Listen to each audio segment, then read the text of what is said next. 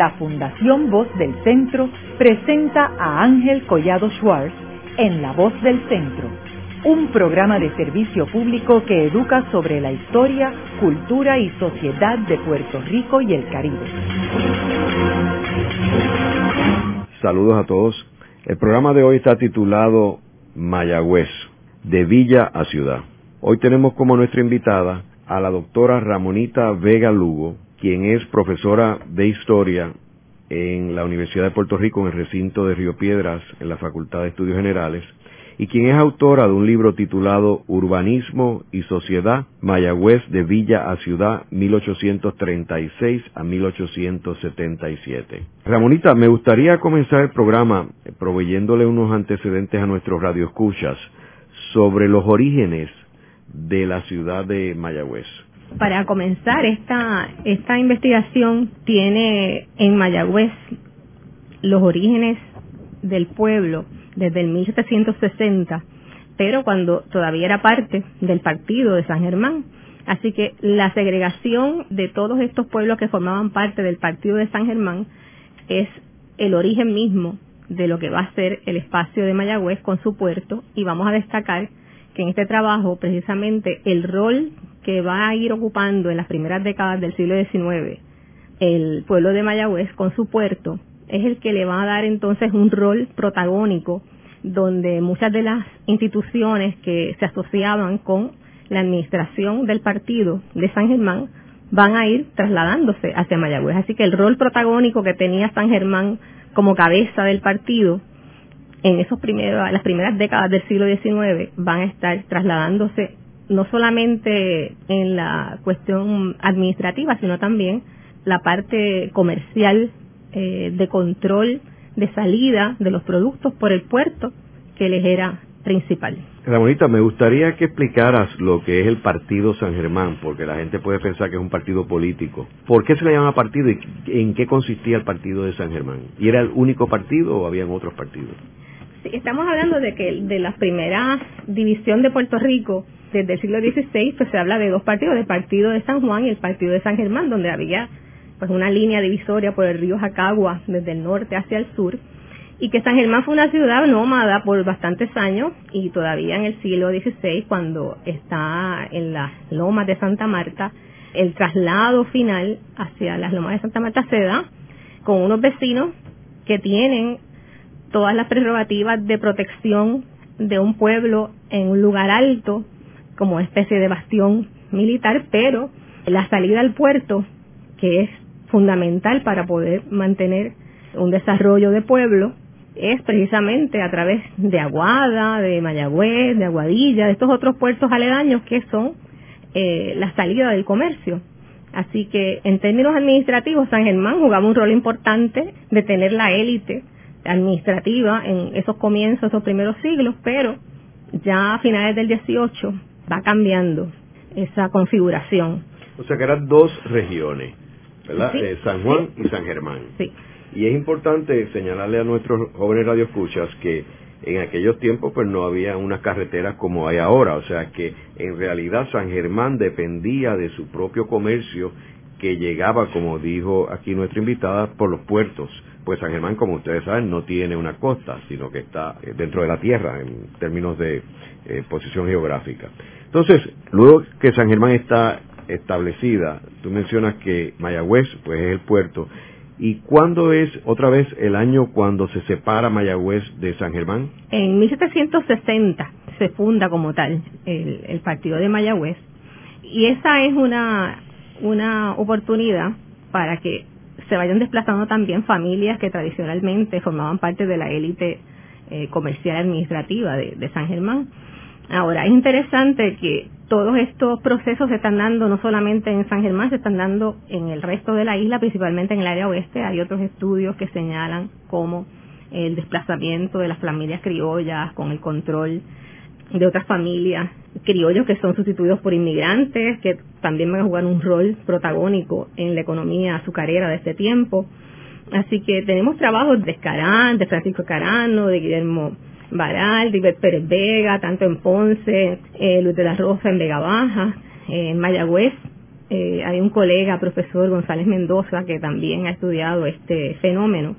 Y es como esas familias criollas de fines del siglo XVIII ya eh, las vemos como dueñas de haciendas azucareras en el 1846. Y de otra parte, San Germán, pues no tenía unos almacenistas registrados, lo que lleva también a que gran parte de, de esa élite mercantil de San Germán tenía entonces que estar subordinada a los comerciantes que estaban en el puerto de Mayagüez. Así que es algo que se da paulatinamente, pero que responde a esos intereses comerciales de salida de los productos y que también se ha estado estudiando por otros historiadores como Ricardo Camuña, Antonio Nieves. O sea, sobre esa área de la economía hay muchísimos aspectos que se pudieran destacar para, para entender mejor cómo ese centro de poder de las viejas familias locales de San Germán se van trasladando hacia Mayagüez y cómo se compara con el resto de la isla. En el caso de, de esta área estamos hablando de Lares, estamos hablando de San Germán, de San Sebastián, con el caso de las familias más prominentes. Y en el caso del área oeste, en Mayagüez, cuando hablamos de Mayagüez estamos hablando de toda la zona que deja aledaña, donde está San Germán, Cabo Rojo, Laja, Las Marías, Maricao. O sea que es el concepto de región mismo es parte de lo que este estudio pretende definir y entender de que Mayagüez respondía como centro administrativo, como centro político, como centro militar, pero que a su vez depende de toda una salida comercial y de todo un organismo rector para poder acumular un capital, que en este caso va a ser bien interesante estudiarlo, porque no hubiéramos podido entender cómo San Germán luego de estar desplazado por Mayagüez, lleva en Mayagüez un rol tan determinante y tan importante para establecer una ciudad que es una ciudad pequeña, pero que se le da un título de villa en el 1936 precisamente porque ha logrado un desarrollo comercial contando con esa riqueza del partido. Así que el partido al que nos referimos es un área geográfica amplia donde el concepto utilizado es el hinterland, que es esa área de influencia a todo lo que la ciudad puede realmente dominar o aprovechar. O sea que Mayagüez fue desplazando a San Germán como el centro de acción del oeste de Puerto Rico. Exactamente. Eso sucedió a través de unos años, ¿verdad? ¿Cuándo es que llega al punto donde ya Mayagüez es el centro y ha desplazado San Germán? Se da principalmente en la década del 30, cuando se están haciendo, en los 1830 y algo, vamos a decir el 32, el 34, el 36, ya se están haciendo gestiones, hay comisionados que están solicitando precisamente que a Mayagüez se le nombre con el título de villa.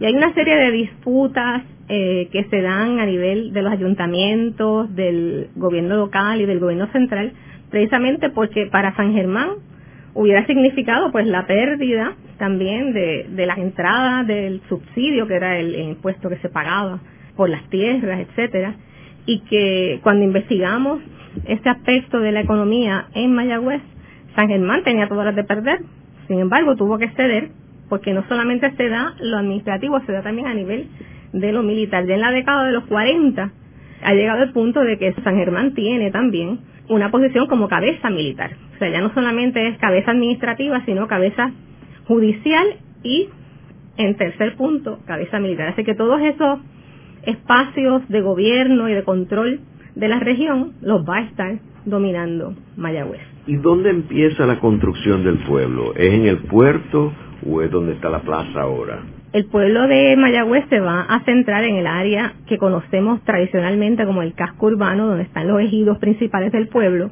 y hay un área de puerto que vamos a ver bastante distanciada, pero conectada a través de una calle conocida como la calle del comercio, que hoy, que hoy en día es la calle que conocemos como la calle Méndez Vigo. Y de eso pues vamos a hablar más adelante, que tiene que ver con la acción de este gobernador en la década de los 40.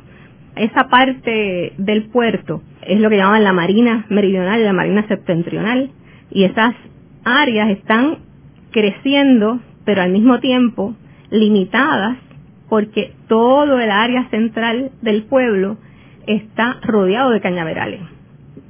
Ese es un aspecto también muy interesante para destacar de cómo el desarrollo urbano en un lugar como Mayagüez que depende de la salida de los productos por ese puerto, va a tener un desarrollo particular gracias al puerto, pero al mismo tiempo va a necesitar que se abra un poco más fuera de los cañaverales y por mucho tiempo lo que para San Juan había sido las murallas, que había sido este factor que encerraba la ciudad, en el caso de Mayagüez las murallas van a ser los cañaverales. Tenemos muchos espacios eh, de haciendas, principalmente las azucareras, que van a estar restringiendo esa expansión del pueblo. ¿De qué año estamos hablando? Estamos hablando de los años 40 a los años 60, porque el proceso cambia en los años 60 eh, por una enfermedad que le da la caña. Y entonces es necesario eh, ya especular con la tierra de otra manera de parte de los dueños de las haciendas y comienzan a vender terrenos que permiten entonces un poco esa ampliación de lo que sería el centro urbano. Pero el centro tradicional que conocemos de Mayagüez prácticamente pudiéramos decir que está intacto. Lo que nos lleva a afirmar eh, de cómo Mayagüez eh, no solamente ha progresado en términos de un desarrollo, sino cómo ha consolidado lo que son unas estructuras que se estructuraron, valga la redundancia, desde el 1841, a partir de un fuego que lo destruyó todo. Y que de ahí en adelante hubo una serie de reformas que le van a dar entonces un aspecto eh, muy similar al que tenemos hoy. Háblanos sobre el fuego y cómo era Mayagüez antes del fuego y cómo fue después del fuego. Y sabemos las causas del fuego.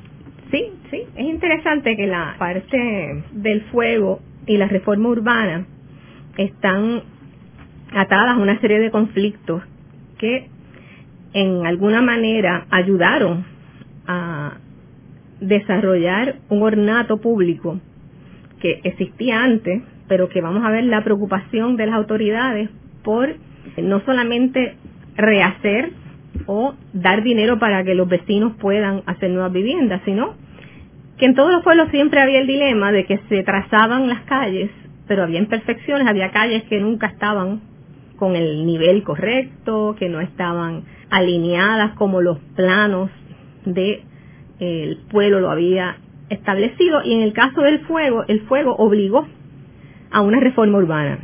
En ese sentido, el ornato pues va a ser una de las razones por las que van a establecer una serie de medidas particulares para poder lidiar con esa reforma. Esto nos lleva también a ver que esa reforma urbana del 41 va a estar a través de varias décadas, todavía en la década de los 80, estamos respondiendo, y digo estamos respondiendo porque los documentos así lo atestiguan, a toda una serie de medidas reglamentarias donde la altura de los techos, donde los materiales para la construcción, donde las medidas, la cabida de las manzanas, todo eso estaba reglamentado. Así que es el mismo trazado original, pero trazándolo con la intención de que sea adecuado a una ciudad, vamos a decir, moderna, en el mejor sentido de la palabra, porque aprovechan la circunstancia del siniestro del fuego para entonces poner en vigor una serie de medidas. ¿Sabemos las causas del fuego? Sí, eh, generalmente las áreas donde, donde se prohibía tirar fuegos artificiales durante las fiestas patronales se prohibían porque había siempre el temor de que una vez las casas eh, techadas de tejamaní y luego algunas con yagua podían eh, propagar un incendio inmediatamente. Y se dice que como parte de las celebraciones de las fiestas de la Candelaria etcétera había esa posibilidad que haya sido como parte de, de los fuegos artificiales que hayan quemado una casa. Y por allí pues las otras eh, siguieron. ¿Y se destruyó la totalidad del pueblo?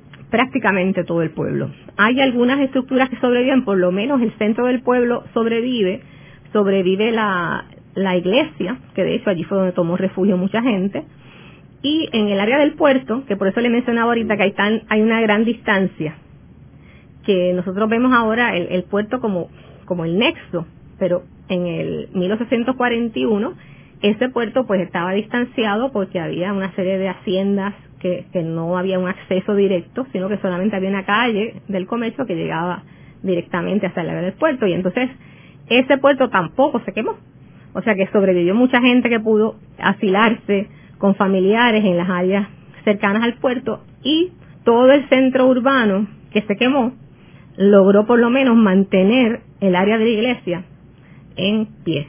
Cuando tú hablas de la iglesia, la iglesia, la iglesia católica, sí. La que está en la plaza. La que está en la plaza. ¿Y la alcaldía qué? La alcaldía, tengo entendido que también sufrió, pero estaban en el proceso, de ahí lo, estaba la, la Casa del Rey, o sea, y se, se quemaron eh, muchas de las dependencias y estaba en proceso de la construcción del, de la casa alcaldía como tal, porque existía primero allí lo que llamaban la Casa del Rey o, o cuartel como tal. En ese momento Mayagüez ya era una villa. Ya era una villa. Y una villa es lo que se conoce ahora como un municipio.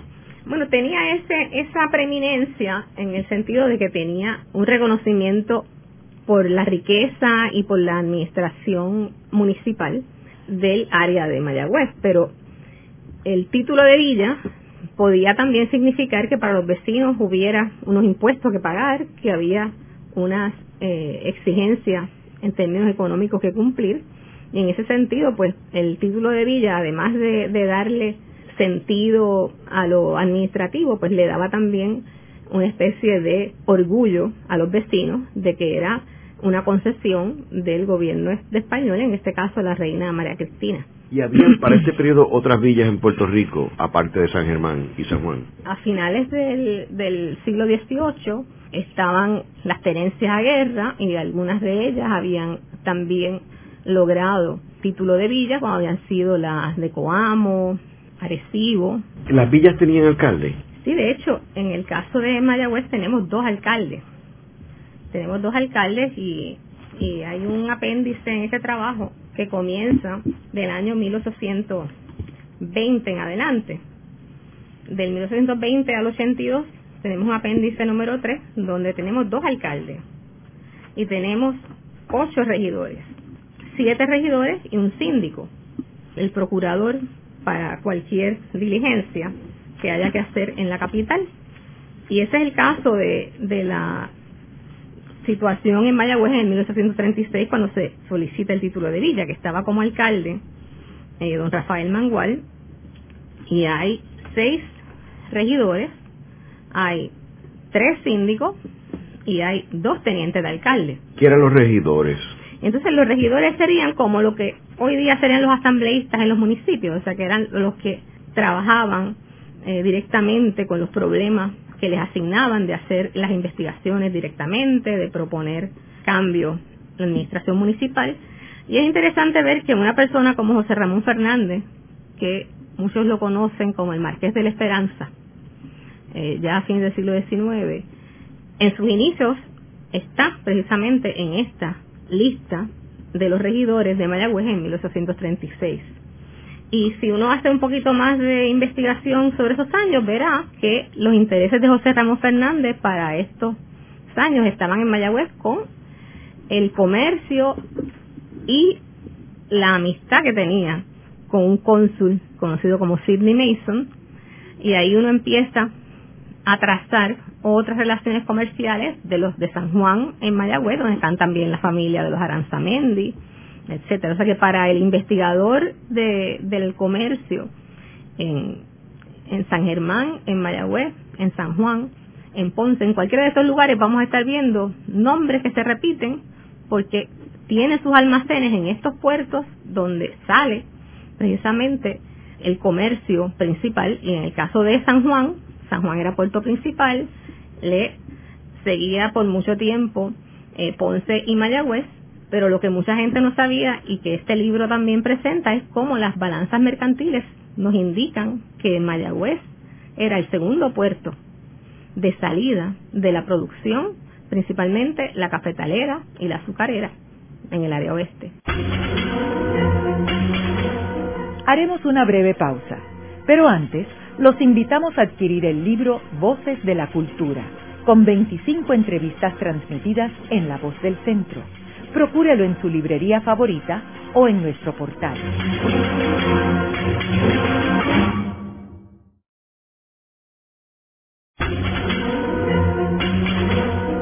Regresamos con Ángel Collado Schwartz en La Voz del Centro.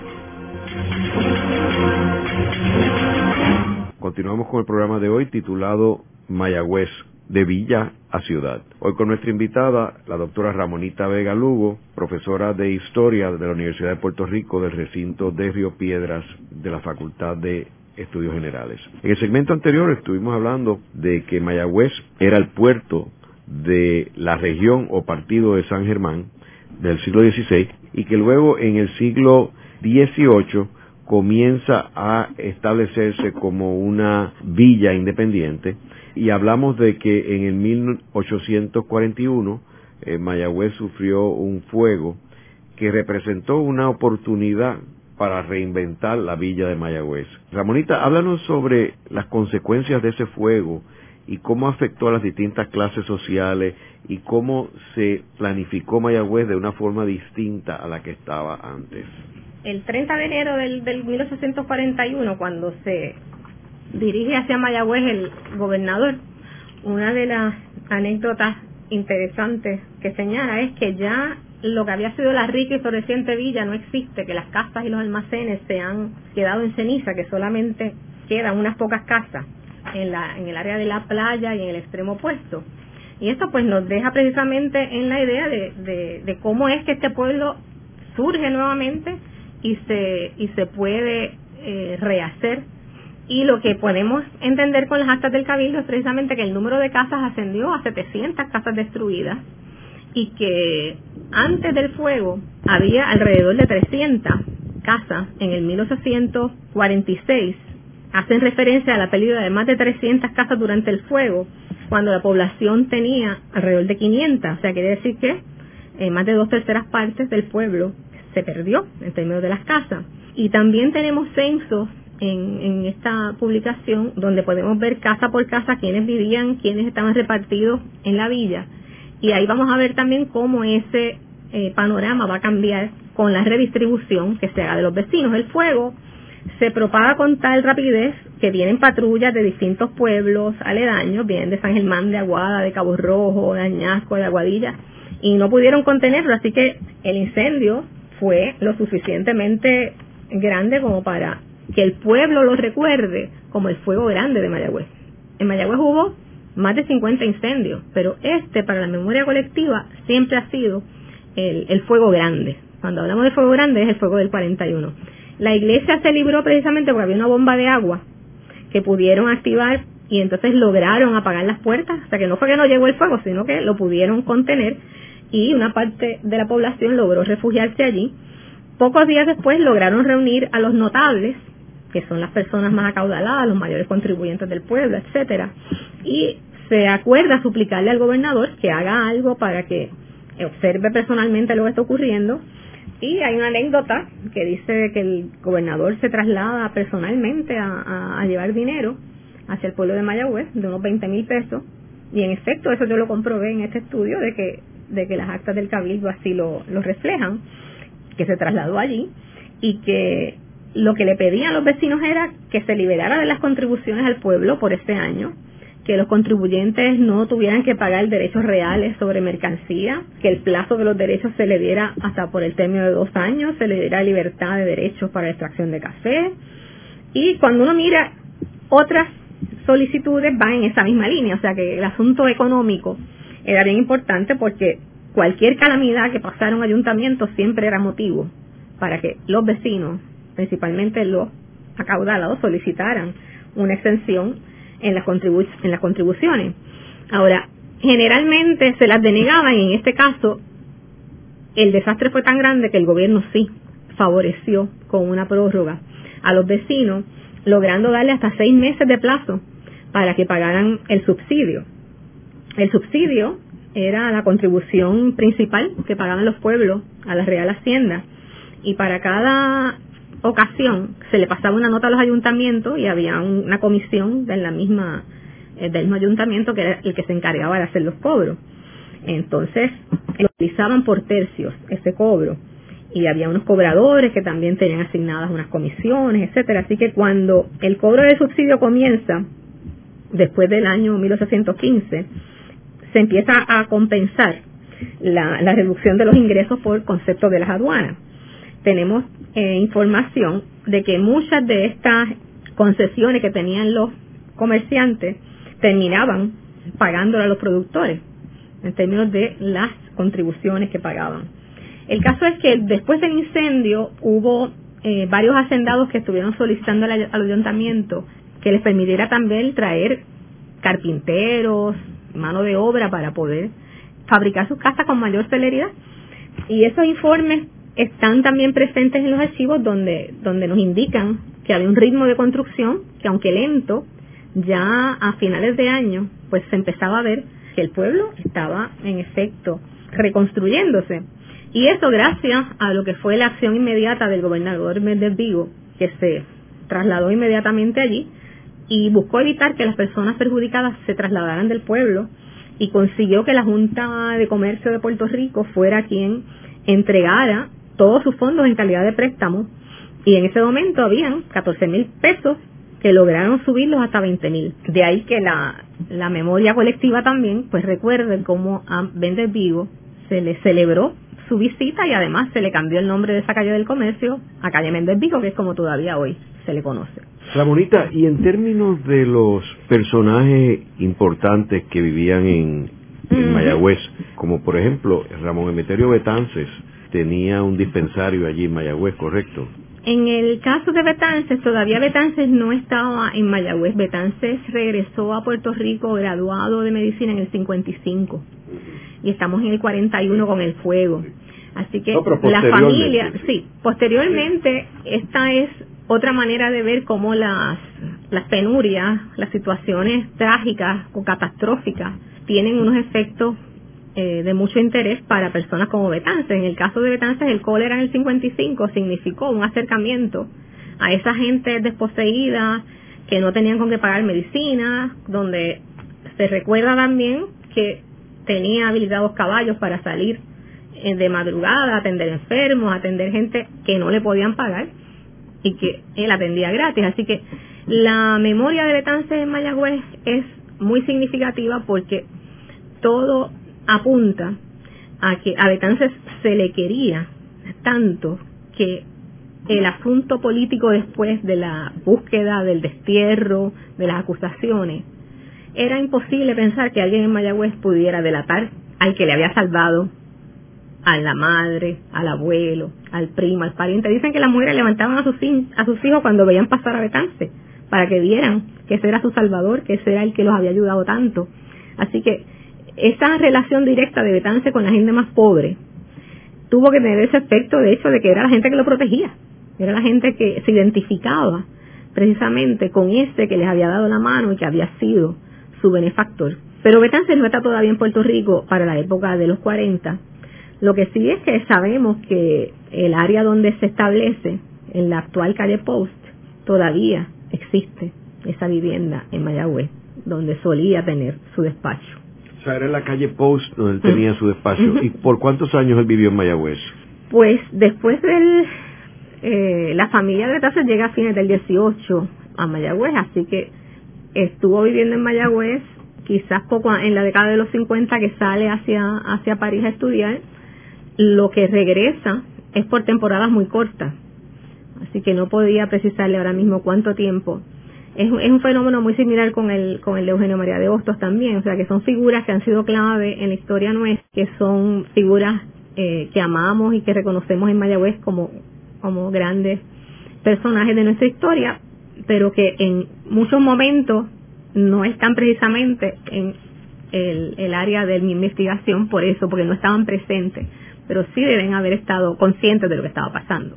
Sí, porque este periodo de que tú tienes en tu, en tu eh, estudio hasta el 77, ellos tienen que haber estado este Eh, en particularmente Betance con su dispensario y Hostos nació en, en, en, Mayagüez, porque en el caso de Betance nació en Cabo Rojo. Claro, claro. Pero que Hostos sí es de Mayagüez. Este, eh, aunque como tú mencionas... Y, y las familias dejaban, eh, en el caso de Hostos tenían este estructuras que también alquilaban al municipio para teatro, que se usaron durante el cólera como hospitales, y en el caso de la familia de, de Betances, pues, pues sí, permanecen en, en Mayagüez.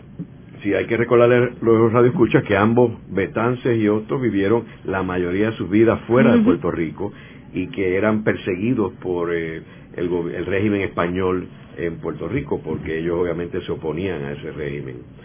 Eh, ahora, volviendo otra vez a la ciudad de Mayagüez y este periodo después del fuego, hablaste de que el puerto de Mayagüez era crítico porque eh, particularmente para la industria cafetelera, que era la principal industria de Puerto Rico y que usaba el puerto de Mayagüez, ¿verdad? y azucarera, sí. Y azucarera, y para poder exportar los productos.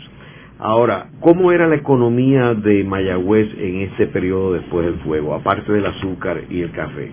Lo que vamos a ver con los años 40 y 50 en términos de la economía, lo recojo bastante en las balanzas mercantiles del capítulo que tiene que ver con el cuartillo porque si hay algo que este estudio también logró en algún momento rescatar precisamente es cómo los derechos que se recaudaban por las aduanas en Puerto Rico hubo en algún momento un impuesto llamado el cuartillo que se cobraba para obras públicas de un momento particular. Pero en Mayagüez ocurrió por 40 años.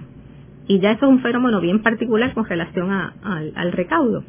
Entonces, cuando vemos las importaciones y las exportaciones de, de Mayagüez, esa es una manera de entender también cómo esa economía de Mayagüez tuvo una importancia singular porque aparece un renglón aparte donde se distribuye en derechos marítimos el impuesto del cuartillo, cosa que no estaba ocurriendo en el resto de la isla y que se utilizó exclusivamente para el financiamiento de obras públicas. Y esto ocurre así desde la década de los 20 en Mayagüez, que se usó primero para una aduana, se usó para edificios públicos primarios, para establecer el pago de eso, de ese impuesto que era un cuarto de real por cada quintal que entraba o que salía por el puerto de Mayagüez. Y cuando examinamos esos derechos marítimos, vamos a encontrar que en el caso de Mayagüez, el impuesto se quedó por cuatro décadas que mucho de lo que vemos en Mayagüez que nos explica ese impuesto es gracias a que existía esa recaudación. O sea que cuando nos preguntamos por qué el fuego destruyó, pero luego el pueblo logró rehacerse nuevamente, la respuesta está allí, en que precisamente en Mayagüez el impuesto del cuartillo casi se queda para siempre. Ahora tenemos el IBU, pero en aquel momento era el cuartillo.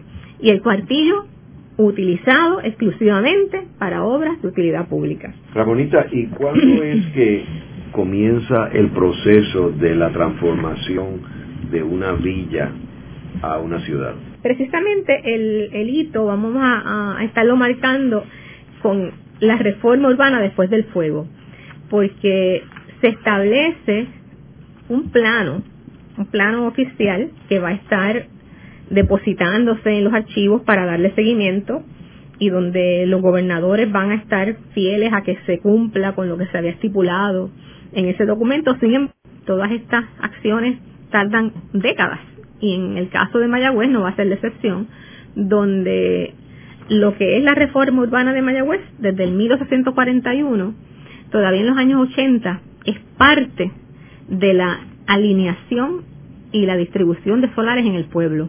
Así que por eso es que en este sentido, cuando hablamos de, de la ciudad, lo que se, a lo que llega a Mayagüez al 1877 a convertirse en una pequeña gran ciudad, de lo que estamos hablando es de un adelanto económico que está nuevamente atado a ese ambiente mercantil, a esa subordinación de la función del pueblo en términos de un lugar de recepción de mercancías, de movimiento de embarques y a su vez de todo un acopio de mercancías y de comercio de la región. O sea, cuando hablamos de Mayagüez, vuelvo a lo mismo. O sea, estamos hablando de la salida por un puerto, de los productos de Laja, de San Germán, de Maricao, de Las Marías, toda una región, no, no exclusivamente Mayagüez. ¿Y en términos de población, tenemos idea?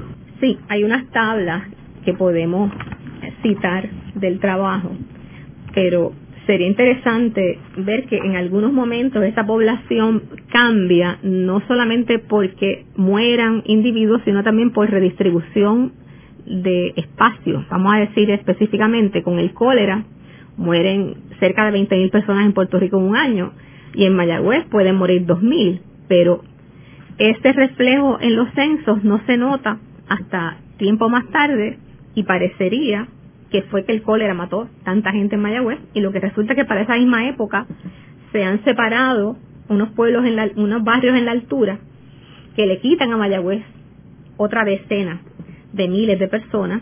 Y entonces hay varios factores entonces que nos dejan ver cómo va cambiando esa cantidad de personas. Así que el tema del crecimiento va a estar condicionado a, estas reconstrucciones o redistribuciones de los barrios. Ramonita, y háblanos sobre la, población de Mayagüez en este periodo. Empezando con el incremento que se da desde el siglo XVIII, eh, durante la mayor parte del siglo XIX, tanto la, esclava como la población general estaba estar estrechamente relacionada con, con esa economía azucarera y cafetalera. Y podemos ver en el caso de Mayagüez, de finales del 18 a partir del 1791, el refugio de los que salieron de Saint Domingue va a ser también otra alza para, para también justificar la mayoría de los que salen huyendo de las revoluciones. Hay otra alza significativa en los años 12 hasta el 28 con las revoluciones en América Latina. Así que estos fueron los años durante los cuales el mayor contingente de gente estuvo llegando hacia Mayagüez, entre el 12 hasta el 28 y luego tenemos otra alza que tiene que ver con la cantidad de atos de espacio agrícola que no se habían todavía abierto, la apertura del puerto en el 1811 también, que lleva a que siga aumentando la población. Y cuando vemos los números en el siglo XIX, habíamos comenzado con una cantidad de 6.793 personas y entre ellas había 433 esclavos. Esa cantidad de aumento entre el 20 y el 28 se debe también a, otros factores que tienen que ver con que había muchos esclavos y que se da un aumento natural en la población. Y hay que destacar también que llegaron muchos extranjeros a la isla provenientes de las concesiones de la cédula de gracias, así que se promueve la inmigración y cuando vemos los números entonces otro elemento que tenemos que utilizar es la conexión que hay entre el aumento poblacional y el contrabando, el contrabando que promueve también un aumento en el cultivo de las tierras, llevando a que en el censo del 32 veamos una duplicación nuevamente de la población que llega a estar en 19.356 personas. Cuando cerramos este estudio, eh, vamos a ver que había más de 25.000 habitantes en Mayagüez. La población y la riqueza del pueblo se duplican entre 1827 y 1867. Esos números los vemos que cuando único tienen una merma considerable es en la época del 55, estamos hablando de 1855 hasta diciembre del 1856, que es la época del cólera. En este sentido, en Mayagüez las defunciones se calcularon anualmente como por 653. Cuando viene el cólera, el aumento fue de más de tres veces, sumó 1.569 personas. Así que vamos a ver que en los censos que se realizan posteriormente, la epidemia del cólera sigue siendo un factor que aunque la población recupera rápidamente, podemos ver los efectos del el cólera en esos números. Luego de una breve pausa, regresamos con Ángel Collado Schwartz en La Voz del Centro.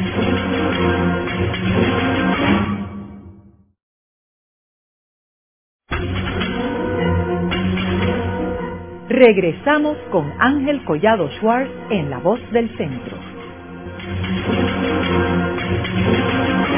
Continuamos con el programa de hoy titulado Mayagüez, de Villa a Ciudad. Hoy con nuestra invitada, la doctora Ramonita Vega Lugo, profesora de Historia de la Universidad de Puerto Rico del recinto de Río Piedras de la Facultad de Estudios Generales. En el segmento anterior estuvimos hablando sobre la importancia que fue cobrando Mayagüez eh, como el segundo puerto más importante de Puerto Rico. También estuvimos hablando de cómo a raíz del fuego pues pudo reinventarse Mayagüez y cómo fue creciendo durante estas décadas en el siglo XIX. Quiero mencionar que debido a que era un puerto y había mucho comercio, Mayagüez tenía cónsules ubicados allí. Había un cónsul de Francia, había un cónsul de Inglaterra y había un cónsul de Estados Unidos. También vemos de que Mayagüez tenía una aduana importante y como sabemos la aduana era importante porque ahí era que se cobraban los impuestos. Háblanos, eh, Ramonita, sobre cómo estos impuestos ayudan a la obra pública de Mayagüez. Nosotros hicimos un estudio sobre las distintas obras de utilidad que se habían construido en Mayagüez y comenzamos con los caminos que daban a la urbe mayagüezana, porque el, el, área que hablamos del centro urbano conectaba con la calle Real del Comercio hacia el pueblo, pero habían dos vías de entrada, una por el sureste que venía del Camino Viejo de San Germán y otra por la parte noreste que llegaba de los barrios de la altura. Así que para poder sacar los productos de las haciendas hacia el puerto, había que hacer una serie de caminos y de darle mantenimiento. Así que en los años 20, la obra quizás más útil y notable que se dio fue la apertura del camino de Algarrobo por la playa eh, hasta Playa Grande. Y ahí vemos también la prestación que hay de parte de los vecinos con los esclavos para que trabajen y contribuyan a que esos caminos se hagan lo más rápido posible, porque de hecho es el beneficio de todo, ¿verdad? Y de igual manera se, se abrieron otros caminos desde Río Cañas arriba, donde uno de los que se distingue es el doctor Félix García de la Torre y muchos otros hacendados de aquellos barrios, resultando que podían ir cómodamente, para que tengan una idea, desde Furnia, que es al norte, podían ir cómodamente por esos caminos en tres horas. Y hasta el Pepino, seis horas, pasando solamente una vez por el río Grande de Añasco. Así que antes, que nos parece que es mucho tiempo, antes se tomaba el triple del tiempo para poder trasladarse allí. Y así por el estilo hay una serie de caminos vecinales y de los demás barrios que se van construyendo. Y específicamente el que iba del puerto hacia la ciudad tenía el problema de que había zonas pantanosas donde había mucho atolladero, como le decían ellos, que había que rellenar con cascajo diariamente. Los carreteros tenían allí la obligación de reparar caminos continuamente y ese era un dinero que continuamente se necesitaba. Así que añádase a eso el empedrado de las calles, todo el sufragio que tienen que hacer los vecinos cada vez que se va a hacer una obra como esta, para poder poner en condición los caminos para ya en el año 26 tener una idea de cómo el cuartillo nos va a ayudar. Cuando se hace el reparto de los dinero que se recaudan en el ayuntamiento, es principalmente el cuartillo el que se destaca. Y las obras realizadas se van a usar a modo de ejemplo en el 59, considerando solamente los puentes, que esto es muy importante también porque en, tiempo de lluvia no había manera entonces de sacar los productos si no había puentes, así que los puentes sobre el Río Grande, los puentes sobre el Río Mayagüez, todos los plazos por miles de dólares que había que pagar para la construcción de esos puentes salían de ese impuesto que se le cobraba a la salida de los productos del puerto de Mayagüez, que se llamaba el cuartillo. Y ese es uno de los tantos beneficios que tuvo el pueblo. Luego tenemos la casa consistorial, eh, el ayuntamiento o Casa del Rey, que también eh, estuvo beneficiada con que se pudieran utilizar los dineros del cuartillo. El, edificio de la casa consistorial se construye en el 1830, pero se denominó como la Casa del Rey en lugar de casa consistorial y la casa tenía una serie de facilidades que mayormente era para el despacho del asunto municipal. Vamos a ver que el cuartillo desde la época del 44 va a estar aportando a la construcción de esa casa con una cantidad de, miles de dólares también. Y a pesar de todos los gastos que están dando la renovación de los edificios públicos, siempre requerían, como hoy día siempre requerimos que, haya mantenimiento y que haya este, unas inversiones mayores para que, se puedan mantener las instituciones.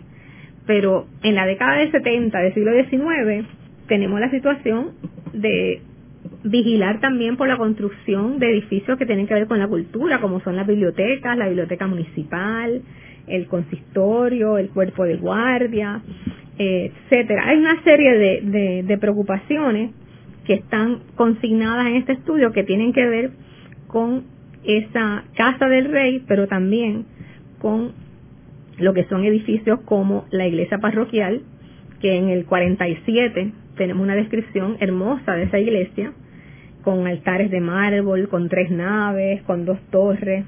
O sea, son edificios que en su tiempo fueron descritos como muy adelantados, como excelentes en su arquitectura. Y en las visitas de los gobernadores es con donde generalmente se consignan estas descripciones. Asimismo tenemos eh, con relación al cuartillo informe donde las plazas principales, que en el caso de Mayagüez había una plaza de armas, una plaza de mercado o de la verdura, porque es así como se llama primero la plaza de mercado, que fue la plaza principal. Lo que vamos a estar viendo es que esa plaza se mantuvo inalterada durante el siglo XVIII y como ahí estaba instalado el mercado todos los domingos, va a ser necesario que se construya formalmente un mercado y hay un intento de que, de que así se haga y se, y se traslada finalmente a un lugar improvisado detrás de la iglesia. Pero todo esto pues seguía teniendo roces con la administración de la iglesia por los escándalos que se podían sentir desde, desde las eh, ventas en el mercado y el rito oficial de la iglesia. Así que años más tarde el traslado del mercado se da eh, ya para 1843 y vemos entonces que en el 53 se hace hasta un barandal para proteger la plaza, eh, había unos trabajos realizados ya con toda una intención de reforestación, de cubrir posteriormente lo que sería el mercado y de ahí es que sale la idea en los años 70 de la construcción de un mercado cubierto. El famoso mercado cubierto es parte de lo que está en de este libro, es una ilustración de una revista española que tomamos la, la iniciativa de, de, pedirle al artista gráfico que la pintara, pero es una ilustración en blanco y negro que nos da una idea de cuál, como en perspectiva, de cuál era el escenario de la gente que transitaba por aquí, donde estamos hablando que la fachada principal de este edificio estaba en la calle de San Antonio y que estaba cubierto como uno de los edificios más hermosos que tuvo Mayagüez en 1877. Así que cuando cerramos este estudio en 1877, utilizamos ese, ese edificio como ícono precisamente porque hubo quien considerara este mercado como el más lujoso de la isla. Lo sacamos no de un documento del gobierno municipal o de alguien de Mayagüez que estuviera diciéndolo, sino de una, de una guía de importación en el 1899, donde la guía está dedicada a las ciudades y pueblos principales de Puerto Rico. Entonces dice que el costo del mercado fue de 70 mil pesos y que ocupa un espacio de más de 1.500 yardas cuadradas. Pero principalmente lo que nos llama la atención es que deja ver el adelanto y el progreso de lo que esa pequeña ciudad había logrado. Luego de la pausa, continuamos con Ángel Collado Schwartz en La Voz del Centro.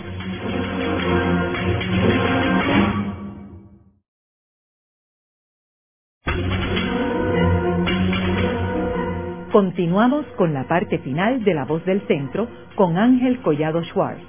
Pueden enviarnos sus comentarios a través de nuestro portal www.vozdelcentro.org. Continuamos con el programa de hoy titulado Mayagüez, de Villa a Ciudad. Hoy con nuestra invitada, la doctora Ramonita Vega Lugo, profesora de Historia de la Universidad de Puerto Rico del recinto de Río Piedras de la Facultad de Estudios Generales. En el segmento anterior estábamos hablando sobre el mercado cubierto de Mayagüez, que fue edificado en 1877 y que fue reconocido en España, en Europa, eh, por revistas como una obra de arte Quiero mencionar desgraciadamente ese mercado fue destruido hace poco, en 1970. También este, quiero resaltar de que parte del gran logro de Mayagüez en estos momentos es que había una planificación para la ciudad y que habían unas reglas de urbanismo que eran estrictamente implementadas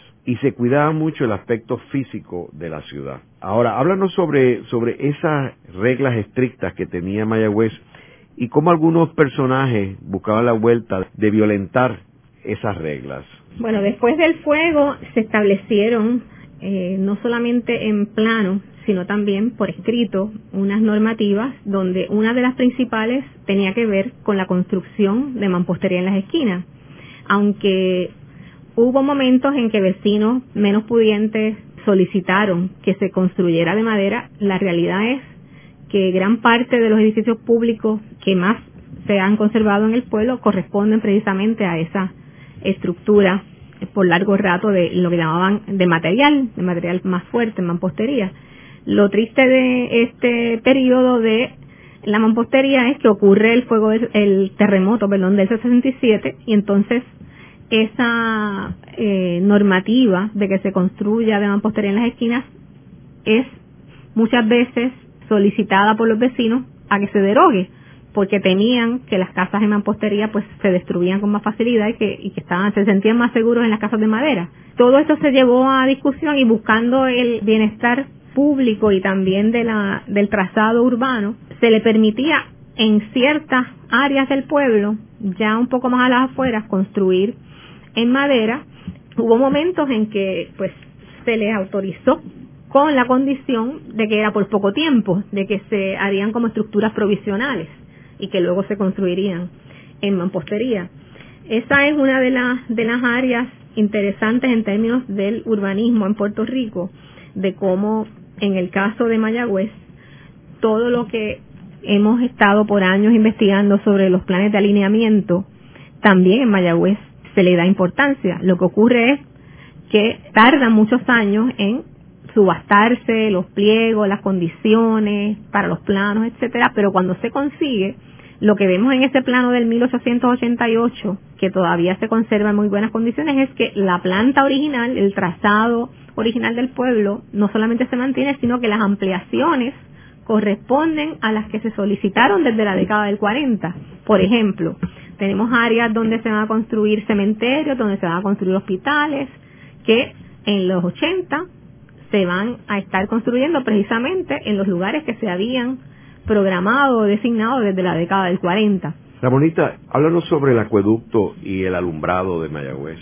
Sobre el acueducto tenemos una situación también muy particular de Mayagüez y es que a comienzos del 1862 ya había una comisión investigando para que se pudiera establecer la primera piedra del edificio que iba a ser el, el acueducto y el contrato de las obras tardó unos cuantos años, pero estamos ante un presupuesto que ayudó mucho el cuartillo a que se pudiera establecer como tal y a fines de los años 60 ya estamos viendo la obra del acueducto. De hecho, este es un asunto que, que en su tiempo logró resolver gran parte de los problemas de agua potable en el centro del pueblo y que todavía hoy pues siguen siendo temas de mucha preocupación por la ciudadanía según se siguen aumentando pues la cantidad de, de vecinos.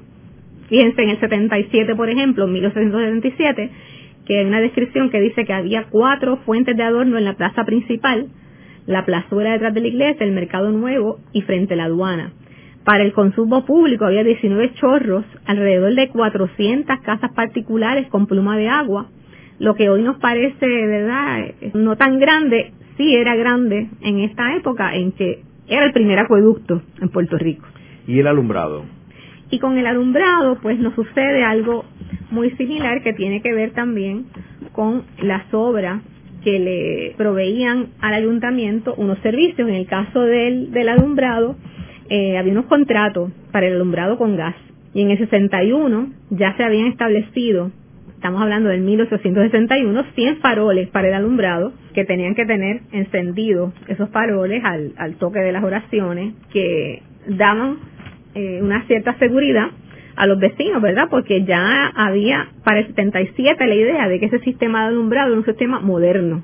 Y así lo decían los documentos, estábamos hasta un sistema más moderno, con un servicio de iluminación, con gas hidrógeno bicarbonado.